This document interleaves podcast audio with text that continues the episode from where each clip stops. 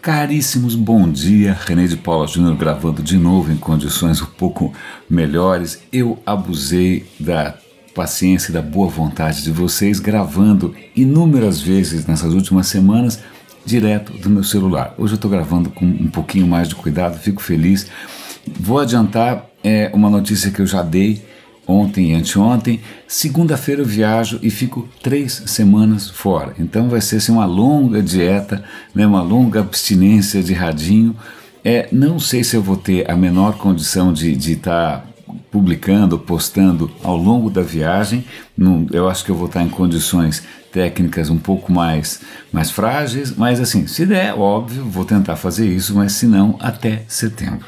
Então, né, é, é, é, vai ser engraçado porque eu acho que eu também estou acostumado, eu, eu, tenho já um apego bastante razoável a essa nossa rotina de conversar logo de manhã. Vai ser estranho não fazer isso, mas férias são férias. De qualquer maneira, vamos lá algumas notícias do dia que me chamaram a atenção. A primeira delas é merece aqui um flashback rápido. Em 2011, eu fui para a Singularity University, como eu já comentei inúmeras vezes aqui e enquanto você está lá, várias startups promissoras e disruptivas tá, vão lá se apresentar. E uma delas era uma chamada 23andMe, 23 e eu, que era uma empresa que na época se propunha a coletar uma amostra sua de saliva e fazer um teste de DNA e te prover, te fornecer uma série de informações fascinantes né, sobre a sua saúde, etc. e tal. E para, né, como era uma coisa meio promocional, deram para cada um de nós um kit grátis. Eu não sei quanto custava aquilo, 100, 150 dólares, não sei. Eu sei que eu peguei aquilo, pensei, pensei, pensei. No dia seguinte eu fui, falei, obrigado, mas não, eu não, eu não quero fazer. E muita gente me questionou, minha mulher me questionou, amigos me questionam, por que, que você não fez o teste, ainda mais se era de graça? Eu falei, cara, primeiro, eu não sei se as informações que vão vir são confiáveis. Segundo, eu não sei se eu confio com o meu DNA sendo armazenado por uma empresa que, sei lá, no dia seguinte pode vender isso daí para, sei lá quem, para alguma empresa russa, não sei. É, mas também tinha uma outra questão que tinha a ver com uma coisa mais subjetiva. Vamos imaginar que o teste dissesse que eu tenho 50% de chance de desenvolver uma doença letal. Eu vou dar uma de Angelina Jolie né, e arrancar os seios antes mesmo de que a coisa se manifeste só porque né, algum teste indicou que talvez no futuro ela viesse a ter um problema, é, será que.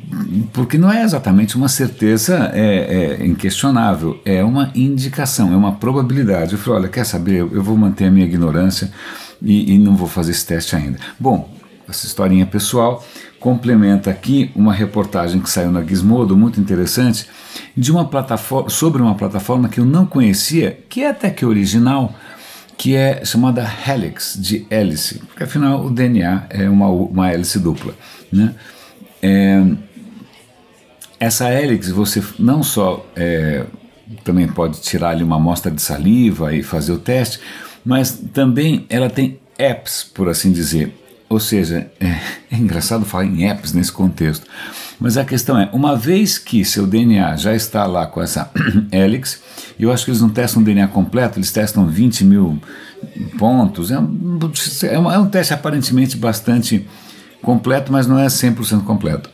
O que acontece? Existem pacotinhos, pacotes que você pode comprar para testar coisas específicas. Ah, então tem um pacotinho que você paga um pouquinho a mais para saber sobre os seus hábitos, como viver melhor, ou então sobre a sua saúde disso. Tem lá um menu né, de, de exames extras, que estão chamando de apps, que você pode fazer para conhecer melhor sobre você mesmo. É como se ele criasse um marketplace, um mercado de aplicativos para analisar o seu DNA.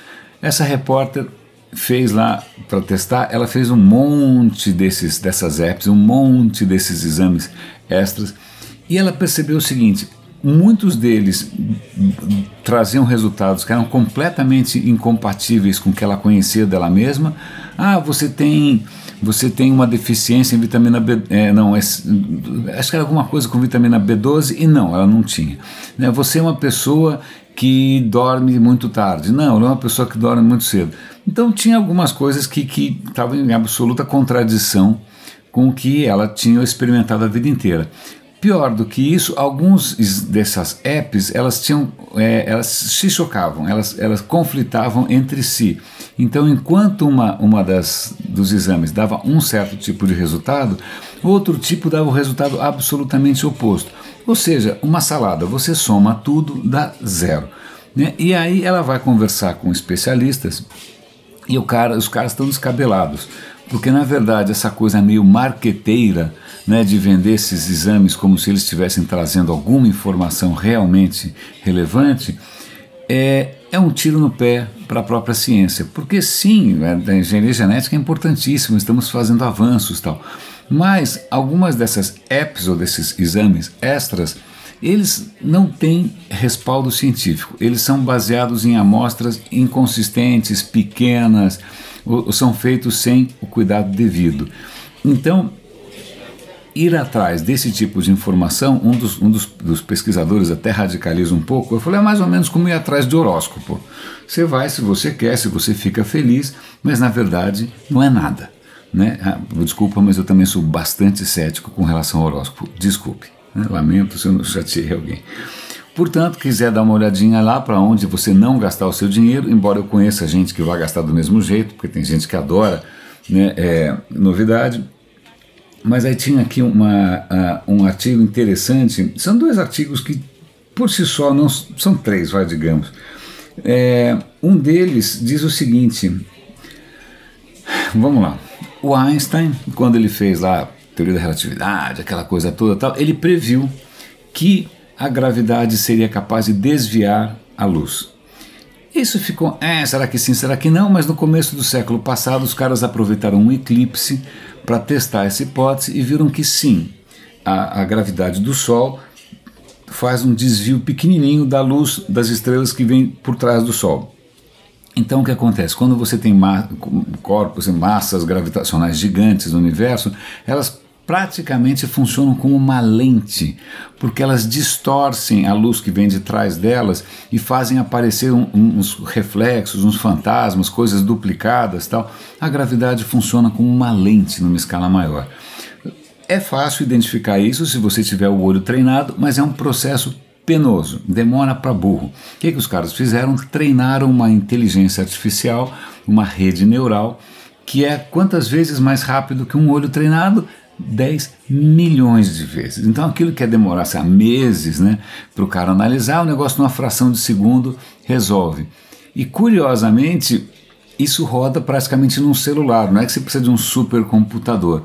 Então é engraçado né, você imaginar que alguma coisa que está conferindo numa escala astronômica, literalmente, sem metáforas, né, é, numa velocidade também astronômica, possa rodar no celular que a gente usa para ver Instagram. Né? É bastante curioso isso. E também é, outra reportagem sobre o poder né, que a gente tem hoje nas mãos. A Sony está lançando, num dos, dos aparelhos da Sony, do, da, da, linha Xperia, né, dos celulares da Sony, vai ser capaz de, com a própria câmera do celular, vamos supor, a, a, o vídeo é bonitinho, você tem ali o repórter, né, o cara pega o vídeo assim e ele dá a volta né, como se ele estivesse filmando a cabeça do repórter, dando a volta tal. Quando ele dá a volta com a câmera, o celular consegue reconstruir um modelo detalhado e colorido em 3D da cabeça do repórter. Então aí fica aquela cabeça lá que você pode ficar girando de lá para cá como se fosse uma escultura.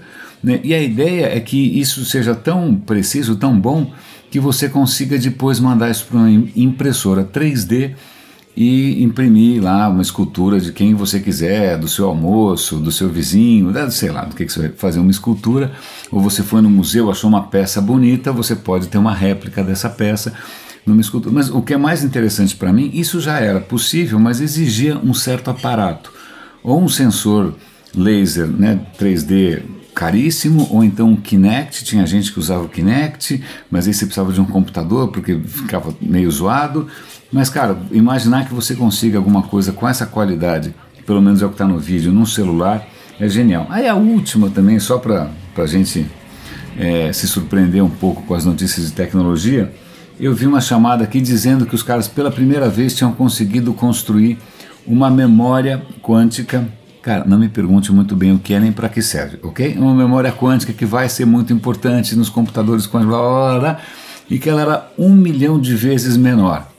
Eu falei, bom, vou ler, porque provavelmente esse negócio devia ser o tamanho de um sobradinho, né? E agora é o tamanho de uma caixa de fósforos.